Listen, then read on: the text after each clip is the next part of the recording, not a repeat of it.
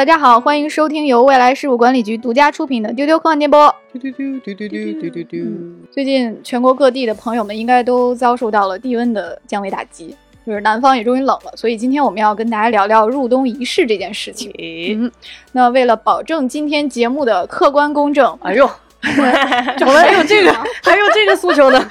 我们特意请来了南北方的代表。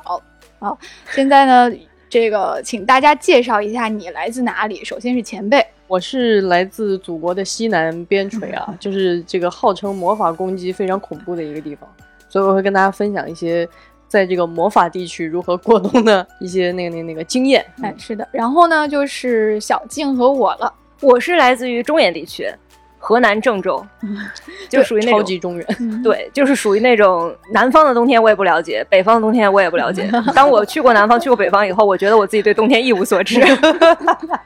对，那我我跟小静一样，就是我们俩就是中原人代表了。呃，今天还特别请到了一位真正的北京人，就是来自东北的塔可老师。我是来自最南方的东北辽宁省，但可能你在更北边的，比如说，哎，东三省最北边的是黑龙江。黑龙江，嗯就可能在黑龙江朋友的眼里，塔可也是南方人。差不多。嗯 对，那目测今年的冬天会很艰难，嗯因为到目前为止，就是就北京嘛，北京我看这两天的温度已经比芬兰还冷了，啊真的，就到底是谁才是北欧呀？！Oh my 就是 god！就芬兰这两天就是零上两三度到零下两三度吧，然后北京我们现在已经是零下十几度了，对。但是呢，南方前几天还在开空调是说起来，我刚从泉州回来，哦好温暖的一个南方。对，就真的感受到了今年这个气温有点极端，然后就带火了很多话题，比如说前两天有那个那个特别火的什么北方冬季热门路面鉴定呀，啊，嗯，然后还有我什么我的南方朋友对保暖有什么误解呀，嗯，然后还有前两天北京暴雪，就是新闻里面都是去颐和园摔了屁股墩儿，然后被拉走的，我对，呃我怎么很好奇，为什么以前没听说过这种新闻？原来颐和园是新安了砖，还是怎么着？可能也有，没那么不知密集。总之呢，然后我们就在豆瓣上看见了一个热搜，就是你的入冬仪式感是什么？哎然后我看见的时候就心说，这一看就是南方朋友写的，因为北方么？北方已经入冬一个月了，我们已经在盘算怎么熬过深冬了，所以今天这期应该也不是一个入冬仪式，是应该深冬啊，对对对对对，深冬生存仪式。对对对对对，那所以今天就是一期炕上的唠嗑儿，哎呀，嗯，就是我们会聊聊这冬天到底有啥仪式，然后分享一下南北方的过冬神器，嗯然后希望这期节目可以帮到在严寒中的你。首先，我想调查一下，就是你们对冬天有什么样的情感？就比如说恨夏天的前辈，是不是到了冬天特别有解放的感觉？哦，因为啊不是啊不是，我我这个人就是 太冷也不行，太热也不行。啊，但是我对季节有一些限定的喜欢，比如说夏天我也说过我喜欢潜水嘛，然后冬天其实我是喜欢滑雪的，所以冬天对我来说，可真窄啊！所以冬天对我来说最吸引我的就是第一下雪，第二滑雪，然后至于其他的寒冷呢，我就是选择宅在家里。啊，那塔可这样的北方人，就是东北人，东北人，你对冬天是到底是一种什么样的情感？因为可能在你的家乡，一年有一半儿都是冬天。嗯，啊那也不至于，不至于啊。我们那儿还是很四季分明。对我们那儿哦其实夏天也很热，嗯能达到三十好几度零上，嗯然后到冬天可能会达到三十好几度零下。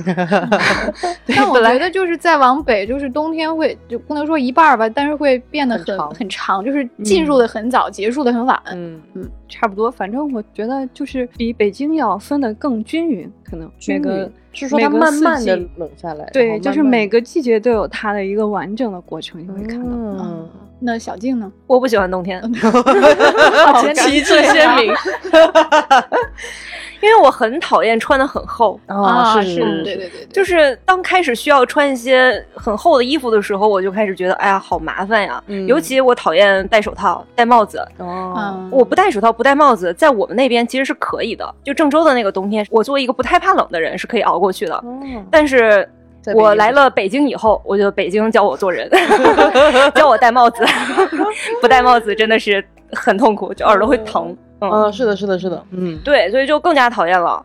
然后我唯一喜欢冬天的一个点就是下雪，嗯，但是北京有些冬天它还不下雪，是的，北京就是这几年雪特别少，对我就觉得不下雪的冬天就是有一种特别亏的感觉，啊。就是我白挨这些冷，对就是白受这些罪，你连说得对雪都不给我。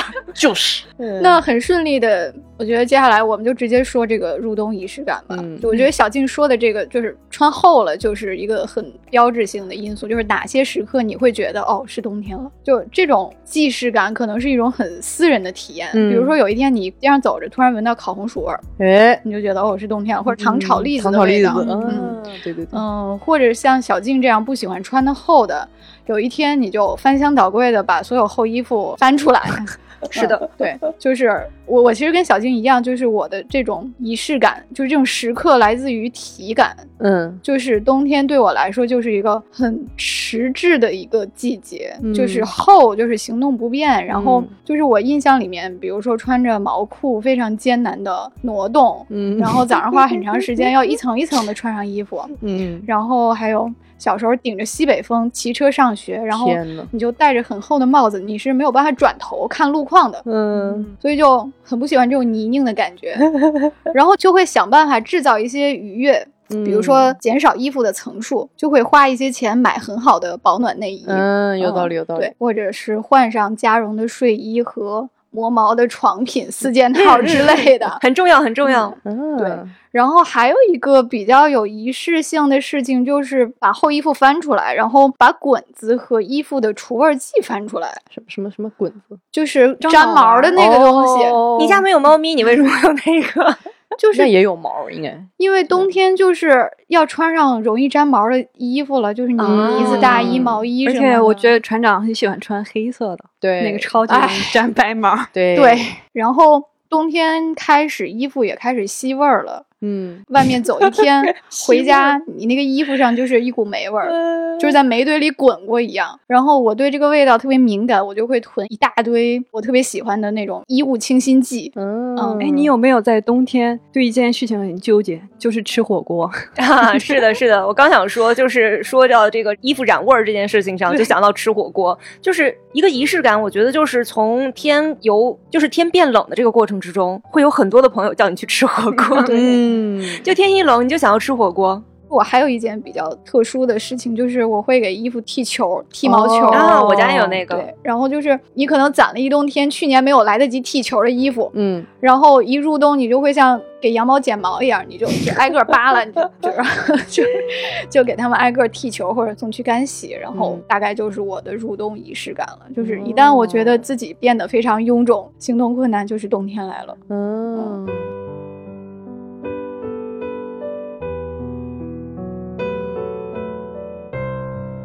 我觉得北方的冬天有一个特别明确的仪式感，就是来暖气。嗯嗯嗯嗯嗯，然后来暖气以后，这整个的屋子就会变得非常非常的干燥。对，就是北京真的比郑州还要干燥很多。我在郑州的时候，我就觉得已经是干燥的很难受了。那北京 这流鼻血的程度，一点儿都不夸张，真的会流鼻血。的作为一个贵州人，我在北京真的每年一到冬天我就很想死，就是真的很痛苦我现在加湿器一晚上，我觉得能加出去好几升水，我半夜还是会咳醒。我那天还跟李维生他们说，我现在给我弄到什么程度了，就是我买了一个那种软的那个户外水壶，嗯然后它的那个嘴儿是你不咬它，它就不会出水儿。然后它就可以很方便的摆在我的床头，然后当我半夜 渴醒的时候，我就会把它拽起来喝一点水，然后再把它丢回去。啊太艰难了。真的太难了。而且北京这个地方啊，它真的是你会觉得它很干燥吧，但是它夏天其实又非常非常的潮湿，就是潮到屋子里边会长霉菌的那种程度。桑拿天儿，对，有些地方的那个屋子实际上是会长霉菌的，就是非常非常的潮湿。嗯然后过了那个短暂的、非常短暂、一眨巴眼儿就没有的那个清爽的秋天之后，然后就变成了 极其干燥的冬天。然后你就要在这个短短的这一点时间里，赶紧翻出你的加湿器，然后把你家赶紧布置好，嗯，准备迎接那个来了暖气以后那种难挨的那种干燥。是的，是的。嗯，还要买好多润体乳啊要是上。啊，润唇膏。嗯对啊我是一个只有在冬季会使用这些用品的人。对，说来暖气的话，其实还有一段很微妙的过渡期，哦就是对对对对对对对暖气试水，然后可能有半个月你就会哗啦哗啦的每天躺在瀑布里一样。你怎么会那么夸张？嗯，我其实刚刚仔细回忆了一下，就是我觉得我在南方入冬和在北京入冬就是两个入冬感，因为因为其实在我家那边啊，就是也不能叫四季不分明，就是它非常取决于有没有太阳，就是只要有太阳，不管是什么季节，哪怕是冬天，它只要那个太阳足够强，都可以穿很少。就是我我印象里就会有那种，即使是过年啊，有的时候出大太阳，你在街上是能穿 T 恤的，啊、但是街上就会乱穿。就那一阵儿，比如说穿羽绒服的和穿短袖的人会同时走在街上那，就是温差比较大。对，所以他只看太阳。我能够回忆得起来的那种我喜欢的那种冬天的标志，是我在南方的时候会闻到那个冬天的味道，就说不清楚，就是那个空气会变得有点冷，就是你一下能吸到，你吸的那一下能吸到脑袋后边儿，嗯，然后吸到特别深的那个身体里边儿，你就觉得哦，那个冷的那个感觉好像就是南方的冬天要来了。但是它在这个过程当中还是会反复的。然后南方的冬天呢，它一旦冷起来，是真的很痛苦。这个我们一会儿再分享如何过冬哎啊。但是可以对对对对对对，那塔克我老师说说。我觉得东北有一种你过完了冬天，就开始了新的一轮的 入冬仪式。啊，这怎么怎么理解？就是我们那儿，因为到冬天暖气一定要有非常好的一个保障。嗯嗯嗯，然后每一年夏天我回家的时候，给我的印象总是有那么几条马路它被翻开了，在换管子，哦每一年都要换，每一年都要换。我不知道为什么那个管子要那么费，然后你就看见到处都是被掘起来的那个土包，嗯交通也很不方便。一直到快到冬天的时候，可能你会看到有好多楼体的保温也开始了。哦，因为现在材料可能发展的比较好，可以耐火呀。好多老的那种小区都开始楼体保温，被刷的嗯花花绿绿的。然后在我们家嘛，因为我们家有一个屋是朝北的，嗯它冬天就会很灌风。我们家就有一个仪式感，我们家每年都会糊窗缝儿。哦对，就是把那是真冷朝北的屋子的窗缝儿 都要用那种纸的胶带给糊上，哦然后来年开春儿的时候再给它起下来。哦，这特别真，这个很有仪就是你式感了，这一年，你绝对不会开这扇窗子，你要开你也是开别的窗子，太有意思了，这对，个要不然你会感觉你睡觉的时候脑袋边儿就有那种呜呜的那啊，个北风在吹。对，而且尤其是那种没有保暖层的那种墙体，你站在那儿就是呼呼的往里面冒风，哦嗯，就是就是有寒气透过水泥的墙侵袭进来。还有一件事儿是我前两天在朋友圈看一朋友说的，就是在东北。什么时候感觉入冬了呢？就你们家发面发不起来了，因为夏天的时候它气温够，对，你在发面蒸馒头的时候，它那个气温你是不用多加处理，它自己就会发起来的。哦哦，不知道你们有没有蒸过馒头？没有，但是你到了一定温度之下，它就没有办法自己再给它发起来了。哦，这个时候，我们的办法就是第一步，先把炕被掀起来，然后把那个盆放在炕被下面，再给它盖上。哦，这是秋天的操作。哦，冬天呢，还得再加一步，就是你不但要把它塞进去，还得把电褥子给点上，你才能把这个馒头给蒸上。我的天呐！哎，我第一次听说，哎，好有意思啊！进入了新的领域新。的领域，新的领域。那那我想知道你们是不是都特别会做冻梨呢？就是 冻梨这个事儿吧，为什么每个人都想试试？但其实我是真觉得那东西，反正我这个口味我不是很喜欢吃，是但是我倒很喜欢吃一些其他的东西。冻梨不是冻就行吗？它是放在外面就行吗？是我的印象，因为我不喜欢吃，所以我也不做，不关注但我每年过年的时候，我都看见我二姨拿着一盆在那抱着吃，哦，吃的特别香。我就是想问你们，是不是有一些就是利用寒冷制作的特别的食物？就是你们家有没有这样的东西？我们家只会利用寒冷来省电，就是把各种过年的肉啊什么啊东西提前制备好，然后就放在窗外，就不用管了。哦，省冰箱电，省省冰箱的电。嗯嗯，不过这么一说，我倒想起来，就是在南方有一个标志性的，到了冬天，不是大街上的烤红薯或者烤栗子，而是你家里就开始，比如说最早的时候。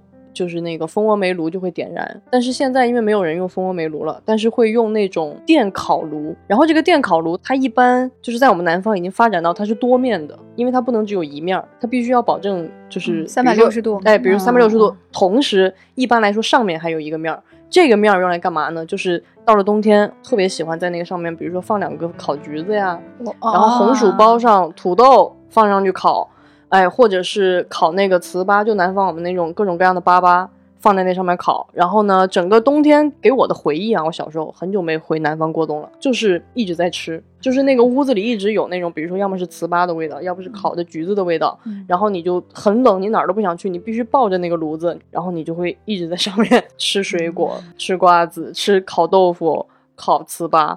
很爽，就那个香味儿，嗯，那你一会儿可以介绍一下，这两年就是南方的那种过冬神器也进化了好多代了，对对对对对像变形金刚一样，就是什么形状的都有。对对对，我在网上看了好多这种过冬神器的这种帖子，就是他们在围观南方网友聊天儿聊这些过冬神器，我就觉得我完全不知道他们在说什么，完全不知道他们在说什么。他们就聊到有一个神器叫踢脚线，啊，踢脚线，啊、对我这还是问了前辈，前辈嗯发了图给我，我才懂什么叫做踢脚线。因为在北方人心中，踢脚线就是装修那一圈儿的那个东西嘛。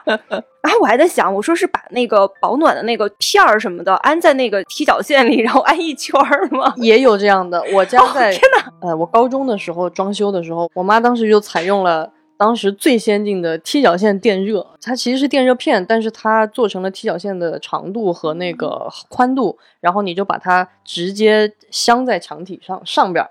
这样的话，到了冬天你就得把它打开，但烧电的啊，所以也是一般都得自己使劲儿挨挨到那个 挨不住了才舍得开一下。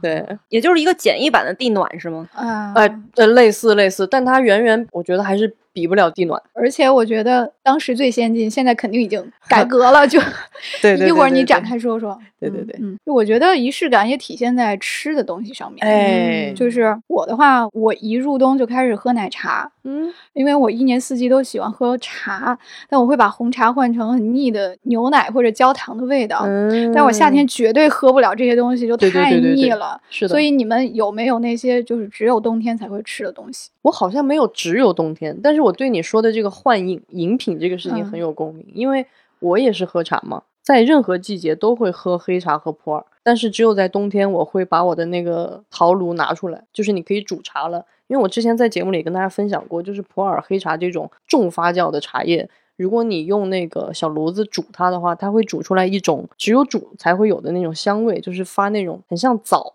和那种很像，嗯嗯对对对，那种枣枣香味儿。嗯，所以很养生。我相当养生，就是，所以我这两天已经在 煮嗯普洱了，非常香。因为你在夏天你是受不了那个家里还有个电器在加热的，嗯，但是冬天虽然家里也很暖和啊，北京有那个暖气，但是你喝一个煮的茶还是会感觉非常开心，尤其是这两天外边还飘着雪，然后你里边煮着茶，就会觉得得非常爽。然后我酒也会换，就还有冬天喝的酒。对对对，因为我我其实很喜欢喝威士忌，但是威士忌有的时候我偶尔在夏天就会不太愿意直接喝它，因为会很烈、嗯很灼烧。嗯嗯，我就会要么就做成鸡尾酒，或者是采用其他的方式加加块冰什么的。然后到了冬天，我就会把我那些鸡尾酒的东西都收起来，就可以直接喝。对少用点那些，然后我就会开始享受红酒和纯饮的威士忌，也会非常非常舒服。你就可以慢慢的感受这个温差的带来的这个幸福感。我虽然不喝酒，但是我对喝茶的那趴还是很有共鸣的。对，我作为一个特别怕热的人，我在其他季节基本都是喝冰的，嗯但是到冬天的话，我也会开始泡我喜欢的茶。嗯我也喜欢喝红茶，嗯然后我们那边有一个性价比非常高，然后可能现在还比较小众，买起来比较容易入手的一款红茶，叫信阳红。哦，信阳红，嗯，对，信阳红是有一点点桂圆和柑橘的味道，嗯就是冬天的时候抱一杯在手里会觉得非常好喝。然后我还会非常喜欢有一款茶是它叫路易波士茶，是一种南非的茶，那个茶里边的咖啡因含量就比较低，哦，然后喝起来也不会觉得，就有些人他对那个茶碱就比较敏感，就喝了以后可能会头晕啊，或者是觉得心悸。嗯，然后这个茶喝了一般就没有问题。哦，那塔可，你们家冬天吃什么？我听你们说完，我都不好意思说了。你看，又是茶又是酒，让我让我听听想看 我们想听东北的好吗？我最喜欢吃的冬天一样食物，它叫粘豆包。哦，什么叫看我这粘豆又是馒头又是豆包，都是干粮。我我对粘豆包唯一的印象就是以前有个小品是啊谁来着？对，就是潘长江，啊，对对对，就老粘豆包粘豆包的。但我别拿豆包不当干粮。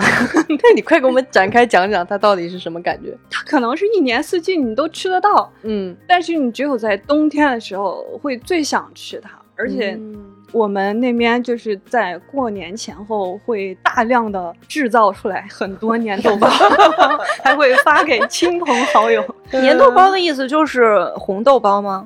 对，很简单，哦它其实就是用粘米做成的豆包。粘米嗯馅儿跟豆包其实是一样的，嗯粘米我今天还查了一下，说的是叫大黄米，就是哦以前的时候好像没有那么多的大米白面，嗯嗯嗯，所以就有粟米，嗯，它捣成面了以后就是粘的，哦，呃对，黄米糕是比一般的米糕要黏糊一点儿。嗯，嗯而且我也纳闷儿，说为什么大家都喜欢吃粘豆包这个东西遗留了下来。嗯我查了一下，据说是粘豆包的保湿性特别好，哦，就是你包了一堆放在外面，不会干干裂对，你在吃的时候你就加热直接吃，就不会影响它的品相跟它的口感。哦好有道理。，对，哦，此刻很想试一试。就是北方的干粮的话，只要在屋里稍微放上一个小时，就会干到裂裂起皮儿。对，因为只要你冰冻的话，所有的东西它都容易失去水分。嗯就你放在冰箱里也是，但是粘豆包就不怕，哦你弄一堆囤在家里啊，又当凶器哈，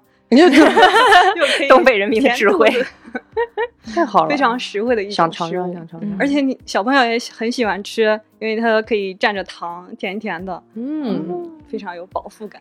我已经被东北慢种草了是吗？我已经被东北批量生产粘豆包这个场面所 震撼到了，我现在想象。除了粘豆包，还有什么别的吃的？还有一个嗯，我想分享，哎，但是可能现在我都吃不到了一种，就我哦。小时候特别私人的一种吃法，嗯，就是我喜欢把草莓切成一半儿一半儿的，然后用一种名字叫做冰加雪的雪糕怼碎了以后跟它搅拌在一起，哦，然后那个雪糕的口味是有一点点奶香，加上香橙的味道，然后再配上那个草莓的香甜，哇，超级好吃。那为什么一定要冬天吃呢？啊我我也不知道，我觉得，我觉得就是那种有的时候冬天你会反而想吃一点冰的就是东西，不是我觉得这两样东西我想起来那个场景，我回想出来那个场景，就是冬天的时候我们喜欢泡澡，哦。然后你会泡的非常热，你就嗯特别喜欢吃冰的东西，嗯。可能跟你们在炉子上吃东西那个感觉还不一样。嗯，对对对，就是不一样，不一样。你屋子里面被烘的那个暖气特别热，你可能穿个半截袖，然后你就这个时候你就特别想吃冰激凌啊、嗯。冰饮啊这种。对，我在北京过冬之后，我理解了冬天吃冰棍儿这件事。屋里确实很热，在南方真是完全不敢想，绝不可能。北方的冬天室内就是又热又燥，吃冰淇淋就很快乐。是，嗯，而且东北到这个季节，草莓也很新鲜，大个儿。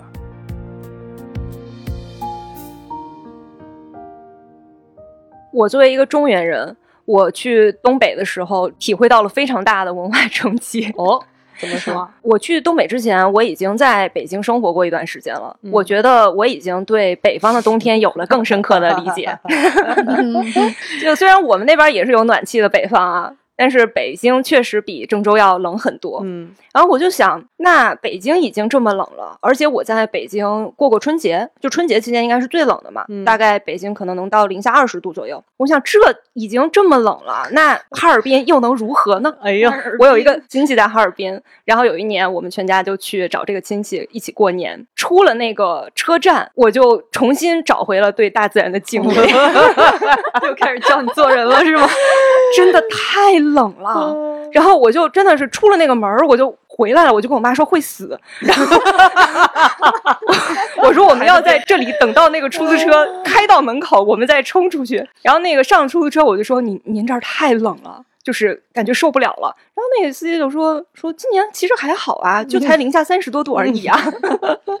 然后我穿着我认为最厚的羽绒服和靴子，就是我已经表达出我对东北的敬畏了，我拿了所有的最后的东西，然后我还专门买了帽子，买了那个手套。但是当我走进冰雪大世界的时候，我就发现一切都是不够的，就是他让我明白了一句话，就是寒从脚起。嗯，你一定要去东北，你才知道这句话是什么意思。嗯我就穿着我的那个靴子，就在那个地上站不住，嗯我就一直蹦。然后他那个冰雪大世界里面有一些小卖部，就是一个一个的那种透明的房子嘛。嗯在我看来，它就是一个就是那种救济场的那种感觉，就是我在外面蹦一会儿，然后就享受一下这个美景，然后我就要冲进去。嗯我带了非常非常多的暖宝宝，嗯就是包括呃上周我有一个南方的朋友也是问我说想去哈尔滨玩儿，需要准备什么东西，然后他跟当初的我差不太多，嗯，他就说我是不是多带点暖宝宝就行了？我说不是的，暖宝宝应该都不热吧？就是一下子就冻透了，很快就冻透哦了。我说你一定要买一双厚靴子。嗯我当时就出了冰雪大世界，我第二天就去逛街，然后我就发现，在哈尔滨逛街也是一个奇妙的体验。嗯就是那个商场里的牌子我都见过，但他卖的东西都是我没见过的东西。然后我就去买鞋嘛，我就过去，我就说我想买双鞋，然后那个服务员就特别热情的就过来了，呃，您要大棉的还要二棉的呀？我就啊，啥意思？我说什么是大棉，什么是二棉啊？塔可老师，我解释一下什么叫大棉，什么叫二棉。我是想起了我上大学的时候，我给我的舍友展示我的大毛裤跟二毛裤，大毛哦，还有大棉、二棉，还有大毛、二毛他。们就说为什么要分这么细？我说那这是零下十度穿的，可能是二毛裤；零下二十度你就要穿大毛裤，它是会更密，更对，它会更厚。厚更暖，嗯所以要分很多种嗯，毛裤跟棉裤。小小静应该当场买了大毛吧？是的，我的那个鞋就这都没有排进这个序列，我的那个我认为最厚的靴子都没有排进人家那个毛的序列里。嗯这个事儿我可以证明，小静在未来局的办公室，我我觉得你已经是比较不怕冷的是的，是的，嗯就是你冬天会穿短袖在办公室，然后嗯我就属于会穿两层毛衣的那种。嗯然后 我嘛，如果小静都冻成这样，我我还是别去东北，我不去东北了。我觉得，对，我在体质上是属于比较不怕冷的。嗯我去东北感受到了这种文化冲击，感受到了这种寒冷的敬畏。嗯我到南方也感受到了南方人给我的文化冲击。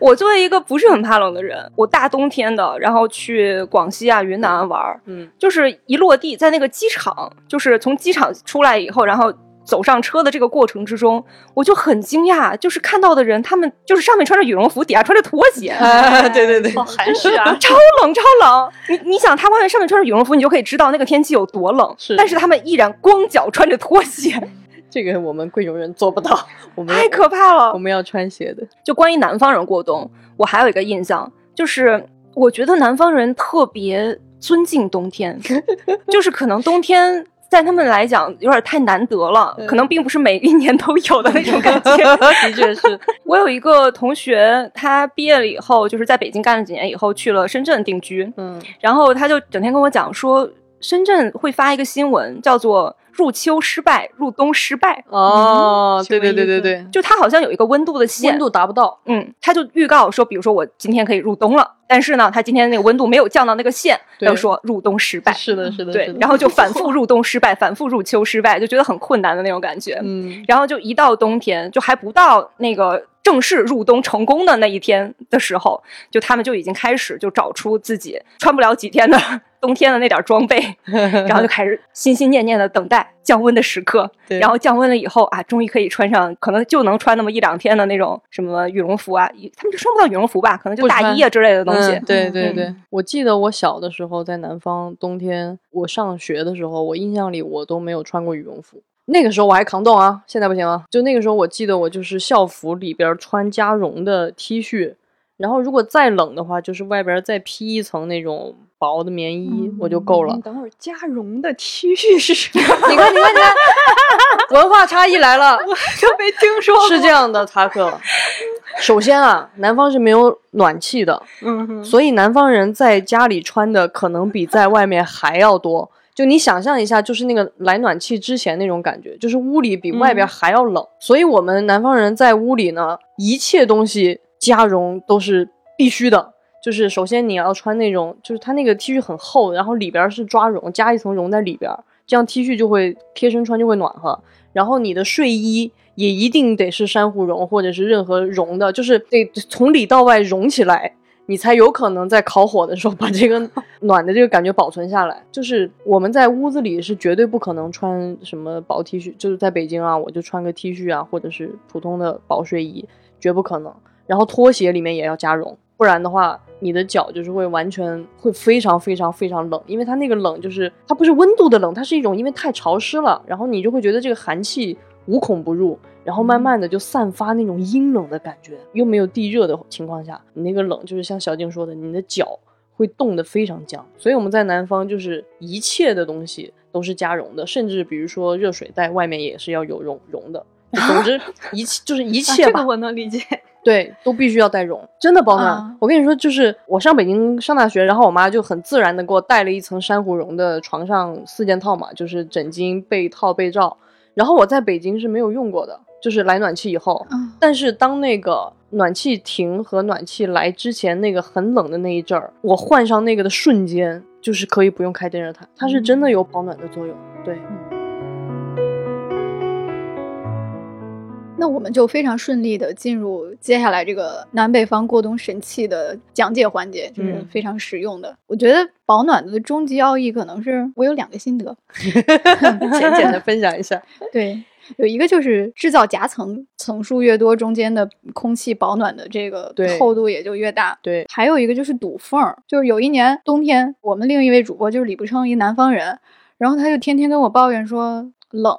我定睛一看，脖子敞着，就是系了很厚的围巾，穿了很厚的羽绒服，然后中间有一个大缝。我说你不冷才怪呢，就是你为什么不把这缝堵住呢？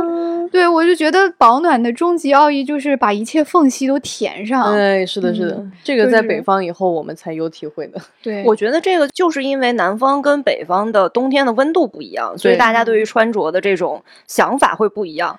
我经常有时候翻小红书，他们那什么冬季穿。穿搭指南就是一看就是给南方人看的，就是南方人他在冬天他在追求一个东西叫做叠穿，嗯，对对对，就是他还要它好看，然后都是敞着，然后戴围巾，你根本就不是为了保暖，他那个围巾根本就不是为了保暖，那个帽子也不是为了保暖，是这样的，我给你们解释一下，其实不是。是因为南方没有北方那种风，北方有一种冷，就是你为什么要一定要把那个缝堵上？不光是因为气温低，还因为它有风，那个风会钻缝。但是在南方。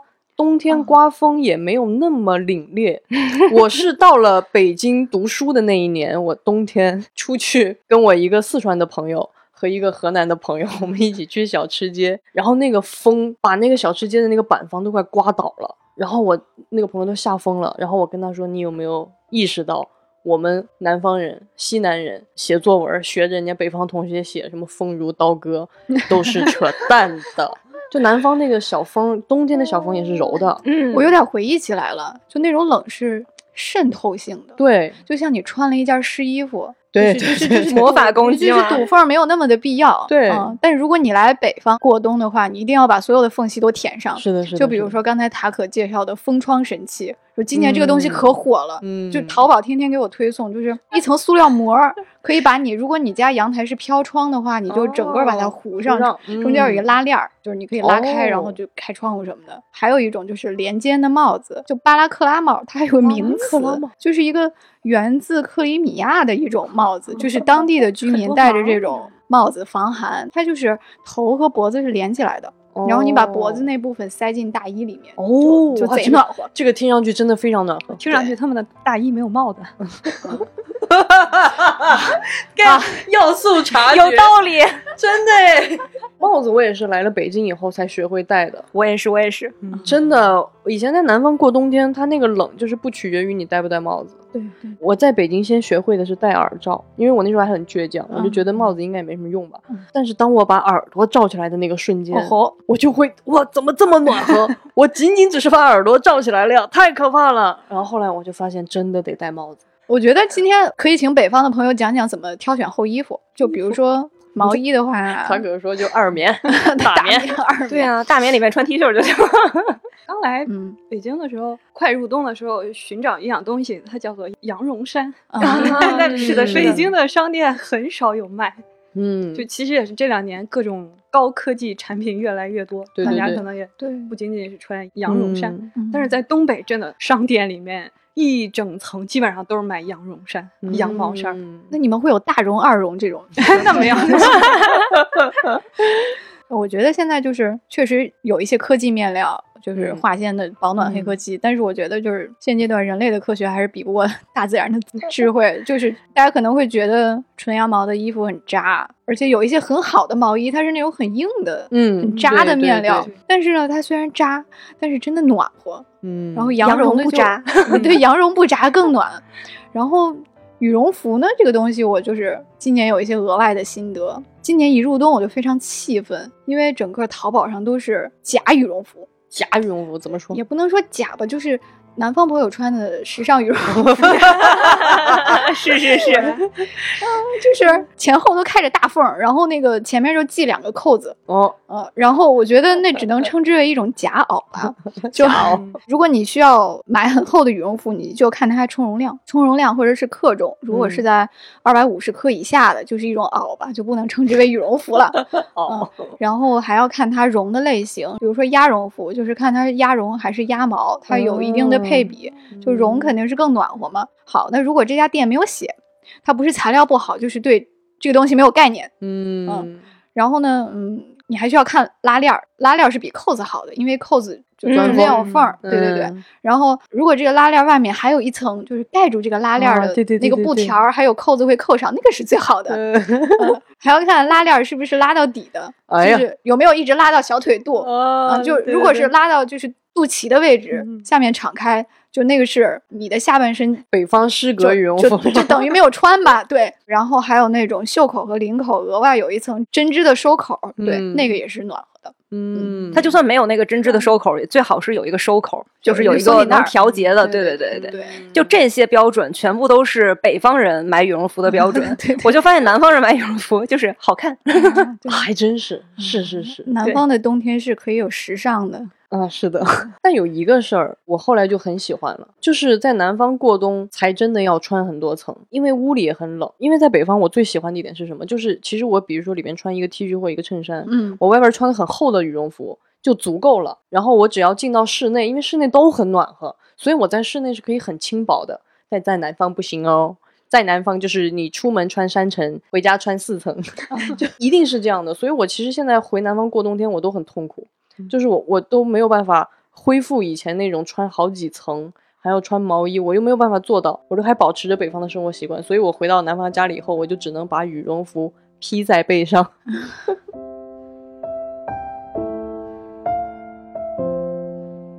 那你分享一下你们的就抗冻神器呗？嗯，我想想啊，其实我觉得南方的抗冻有一个比较讨厌的地方，就是它成本很高，就是因为它没有集中供暖的情况下，你只能靠自己家里去用这些电器设备。那它就是你每家能烧到什么样的量，其实是由你的 金钱的这个负担来决定的。我记得我们家最早以前有人说啊，谁谁谁家特别有钱，然后那个冬天都开地暖或者什么的，然后说一个月就开出去好几千，就这种情况。所以大家其实为了，在我我记得我们小的时候都不可能有这种条件。那一个就是我说的那个炉子，但那个炉子在南方，因为它的湿度太大了，所以你必须离那个炉子很近，以至于会出现什么情况呢？就是当我抱着一个炉子的时候，我的正面烤得很热，甚至都要焦了，我的背心是冷的。啊，网上那些烤焦的小猫咪就都是 都是南方，，对对对，我还觉得他们怎么这么那么傻？不是的，我跟你说，每一个南方小孩一定都有一双烤焦的拖鞋 或者是棉裤，就是因为你太冷了，然后你一直怼着那个东西做，而且以前那个东西的科技可能不太好，它就是温度会一下就烧的特别高。啊，所以我印象里都有烤焦的毛拖鞋、烤焦的毛睡裤什么的，今天的金句出现了，对。然后在这种情况下，你就得烤一烤，你还得站起来转一转，你得翻面儿，哎，翻面再烤一直滚一直滚。对，会好一点。但是，然后那个手就时刻在那个炉子上方，所以你说怎么能不忍住再烤点吃的？那就太痛苦了。然后现在呢，就条件更好了，已经发展到什么呢？就是比如说我家就有那种像一个小餐桌一样，但是这个餐桌呢也是四面有那个石英加热，然后同时它像那个日本的被炉一样，是有那个很厚的那个被子，就镶在那上面，所以你你是像个帘子一样啊，你就把腿放进去，然后把那小被儿一搭，你的腿就非常暖和了。嗯，但是你的手是冰凉的，不要紧，这个上面这一层哦是可以加热的。这个啊台面是可以加热的，哦然后台面中间还有一个电磁炉，所以呢，它的温度就不一样。你的台面可以放手，它会很舒适，而不是那种烤的很烫的感觉。然后呢，中间电磁炉你就直接可以在那儿吃饭，煮火锅也很方便。然后南方的冬天，如果你是吃炒菜，很快会凉，不要担心，这个桌面本身是暖和的。啊，然后你还可以放点水果或者是瓜子儿什么的，它都会被温住，它不会有那种冻嘴的感觉。所以我到了 瓜子儿动嘴是什么感觉？就是不，南方有一个在南方吃瓜子儿最讨厌的事情，它特别潮。哦，就这个瓜子儿你拿会出来吃掉过一会儿它一会儿就已经软掉了，开。就我们叫回了，就方言。嗯所以，所以你你必须得有这些充分的保暖设备，然后你就可以在那儿待一天。后来呢，这个东西还进化了，因为我们贵州人呢，其实在打麻将这个方面是完全不输四川人的啊，只是没有那么知名。那么现在这个电动麻将桌也提供了脚下的加热功能，所以你 可以围着这个麻将，对，因为打麻将很冷的，不然以前都是什么就是。在桌子上打，然后一人脚下还放一个那个小暖炉，那样就很麻烦嘛。那这个麻将桌就解决掉。然后我现在我小姨家有一个神器，也是我们每年都要去她家过年的一个理由，就是它不光有那个桌子的，它那个整个大茶几都能加热。茶几不是两层吗？然后底下那层是可以加热的，你可以把脚放在上面，然后上面这一层整层可以加热，然后它的几个柱子还额外的有那个加热的那个柱子，所以全家人围坐在这个茶几周边的时候非常暖和，台面直接可以热菜，可以吃火锅，好温馨啊！特别爽，必须要这个。我觉得早晚有一天南方就会全屋都是电热的。是的呢，但主要还是贵，所以你得啊挑一个像这种使用场景最多的，然后让它充分加热，然后你就不会离开那儿了，你会长在那里。对我是第一次到南方之后认识了电热鼠标垫儿这个事情，很合理，很合理。就是冬天玩。电脑手真的会冻掉。对，在北方，家里经常传授给我的一个秘籍，嗯就是春捂秋冻。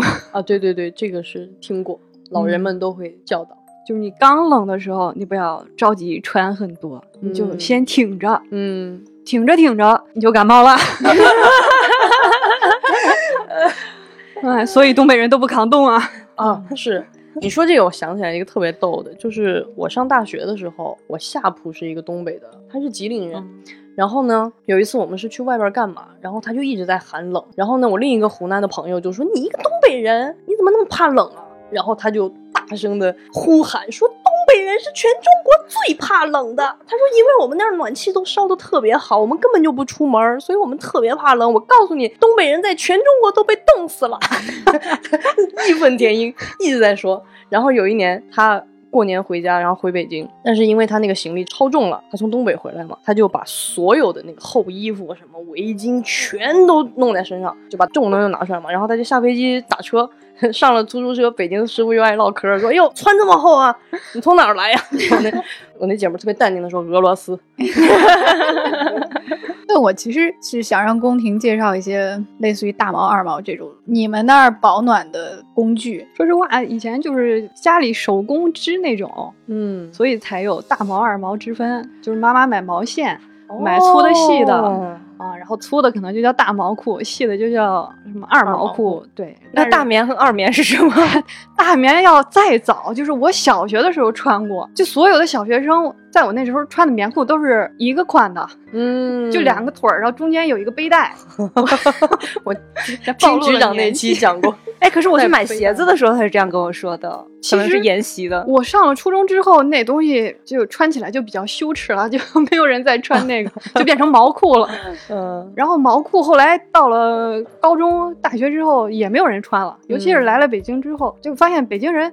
北京人的秋裤不是我们说的秋裤，啊对对对北京人是秋裤是我们今儿叫衬裤的一个东西。哦然后北京人过冬只穿一条贴身的秋裤，哇，好优雅呀！那你们的秋裤是什么？我们那时候还是毛裤这种概念，哦你知道吗？都是哦很厚的、很臃肿的这种。嗯，然后后来我觉得不行，我要跟随北京的潮流，所以那些大毛二猫就都被我压箱底儿了，就开始哦寻找各种保暖神器。但其实现在回家的时候，冬天经常看见很多东北的女孩喜欢穿一种叫光腿儿神器，嗯啊，北京也有。穿的那个袜子很像只穿了一个丝袜，但其实超级厚、超级暖。哦，我原来上大学的时候，身边也有一个非常怕冷的东北人，就跟前辈说的那个差不多。他有一个过冬神器，他们就不是过冬神器了，就除了夏天之外，他一直随身携带的一个东西，就是坐垫儿。哦，这个我跟达可说的时候，达可也是也是在点头。他可能太过于平常，对他们来说就是一个非常稀松平常的，就是一个日常用品。嗯所以你你看，你问他，他都不会说出来。嗯，就保温杯跟屁垫儿是 出门必备，上学的时候。你这么说，我想起来了，是这个名字，屁垫儿，对对对对，他们走到哪儿都会带一个屁垫儿。嗯然后我就说，这教室里这么热，你为什么还要带着它来教室呢？他说，那你直接坐在椅子上不冷吗？我说嗯没有啊。哦，是这样，确实也见过，就是南方上学的时候，有的南方同学是床板上只铺一张席子，上面再盖一个床单儿的，然后 北方的同学就一定要铺一层棉被，然后双方就有一些 对对对对，双方就不太理解，然后对那个那个棉被的垫儿就是床垫儿，就甭管是什么垫儿吧，就是一定要有一个垫子，还有泡脚啊！冬天冷的时候，我最喜欢的一件事情就是泡脚。哦，嗯，我曾经有一天跟我的东北朋友研究了一晚上，买什么样的泡脚盆儿是最好的。分享一下结论吧。哎，第一，那种电动的泡脚器 pass，哎因为什么呢？太占地儿，哦而且来回接水、倒水、清洗啊都很费劲。嗯嗯嗯，有道理。然后我们就想说，那要不就是超级保暖功能的那种盆，有没有？看看着我们是 是觉得我们有答案吗？对，然后我们就去淘宝，去淘宝找，有一些很厚，然后它的容水量也不是很理想。嗯，后来我们就觉得算了，我我觉得我反正我最终就是买了一个非常深，然后又轻便又好清洁，这样就可以每天泡。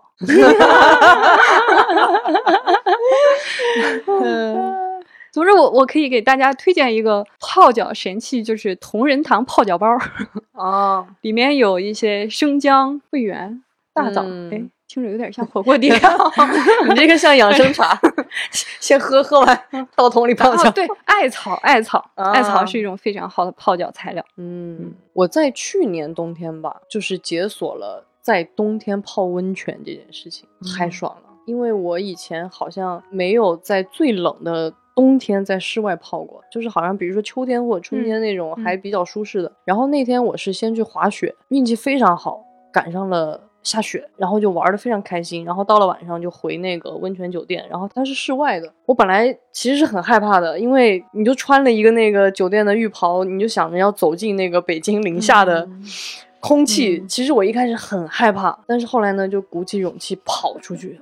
奔出去，然后那个地就是我觉得我属于小静说的那种是跳着走的，因为那个脚很冷嘛，嗯嗯。跳蹦着，然后哗一下进到那个水里，那个水我泡的冬天都得四十度吧，啊，然后哇，好舒服，但是就是你会脑袋冷，然后你 是对脑袋冷，然后我后来才理解人家那个日本人泡温泉，为什么嗯上面还放个那个日本没有那么冷。毛巾在脑袋上，但我理解了，然后但我又没有带那个，然后我就散热，对我就不得不就是时不时的就 潜潜下去，把自己脑袋弄热了再钻出来，但是真的非常爽。然后那天晚上就是躺在温泉池，然后看见那个夜空还特别亮，好多星星。总之那一天我就是作为一个灵魂马喽，我那一下就魂穿了北海道的猴子，我就觉得哦太舒服了，推荐大家都去在冬天试一下。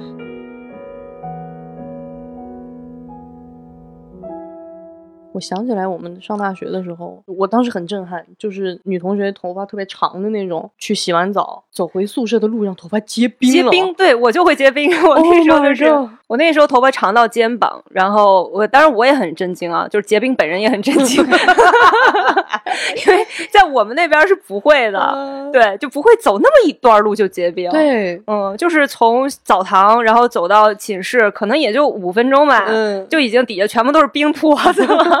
非常震惊！你刚才说猴子，我又想起来另一种小动物，就是你家里如果养猫的话，到冬天你的被窝里会长猫。对，但是你家如果暖气足，它也会。就是那个入冬的那个，就暖气还没来的那段时间。对对对对对对对，一般那种时候都会收获一个突然粘人的小猫咪，你会觉得啊，你怎么突然爱我？其实它只是冷了。对，而且小动物的那个毛，夏天和冬天是不一样的。对对对，到冬天它会换上一种非常毛茸茸的细毛。